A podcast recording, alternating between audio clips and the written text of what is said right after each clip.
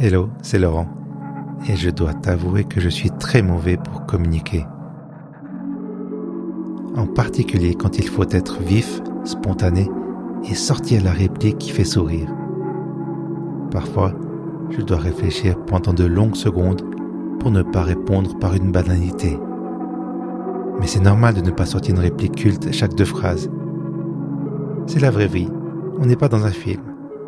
Ça s'appelle être humain dans toute sa splendide platitude. Cependant, au début de chaque conversation, il faut passer par cette phase un peu affligeante pour créer un premier contact, trouver un point commun, un lien, même ténu, pour ouvrir la porte vers une relation forte. Parce que parler de son travail, c'est avant tout créer un lien. Bienvenue dans Puissante Panoplie l'émission qui fait le ménage dans ta tête pour que tu puisses te concentrer sur la création. On n'a jamais eu autant de canaux de communication et autant de peine à faire passer un message. Avec tous les réseaux sociaux qu'on a à disposition, on a l'embarras du choix.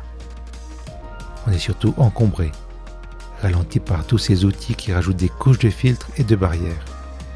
Alors que faire? Nous devons, et moi le premier, et apprendre à communiquer de manière directe.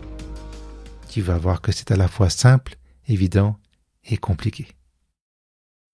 Alors commençons par enlever les filtres.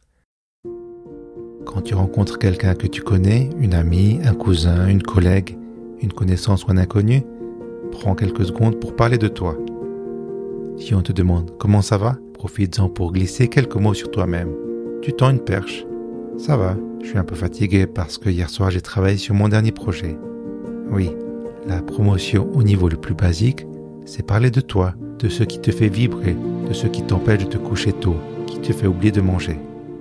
Fais-le simplement, en quelques phrases, et si l'autre personne veut en savoir plus, elle te le dira. Ensuite, j'aimerais te parler d'une application que tu as sûrement sur ton smartphone. Elle est géniale, car elle permet de communiquer directement avec ton entourage, avec toutes les personnes qui comptent pour toi. Oui, je veux parler de l'application téléphone. Bon, je plaisante, mais qu'à moitié. Pourquoi publier un post sur Facebook au sujet de ta dernière idée et attendre durant des heures que quelqu'un veuille bien te laisser un commentaire? À la place, tu appelles un ami qui te connaît, qui te comprend et qui pourra répondre à tes interrogations de manière sincère et normale. Sur ce coup-là, je suis totalement hypocrite car je déteste appeler les gens. J'ai besoin d'avoir la personne en face pour pouvoir lire les réactions sur son visage. Surtout, j'ai peur de déranger, de tomber à un mauvais moment et que l'autre personne a peur de me dire que, effectivement, je tombe mal. L'alternative que j'ai récemment commencé à utiliser, c'est le message audio. C'est moins froid et neutre qu'un message texte et ça fait tout simplement plaisir d'entendre la voix d'une personne qu'on apprécie. L'autre peut écouter l'audio quand elle a un moment et réfléchir tranquillement à la réponse. Et si tu es vraiment motivé, enregistre un message vidéo que tu peux transmettre via les messageries d'un réseau social. Crois-moi, ça fait toujours son effet de recevoir un message vidéo. Et si toutes ces suggestions t'angoissent, envoie juste un email, écrit comme tu parles, avec des phrases courtes et des mots courants. Je te l'accorde, c'est un art difficile, et peut-être que tu as déjà reçu de ma part quelques mails maladroits.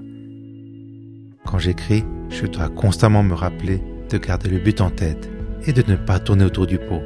J'ai le droit de parler de mon dernier projet. Après, la personne qui reçoit mon message en fait ce qu'elle veut. Au pire, elle ne répond pas. Aucun de mes amis n'a été fâché que je donne des nouvelles, même après plusieurs années. Il faut oser le faire car ce n'est pas être égocentrique, c'est plutôt une forme de générosité.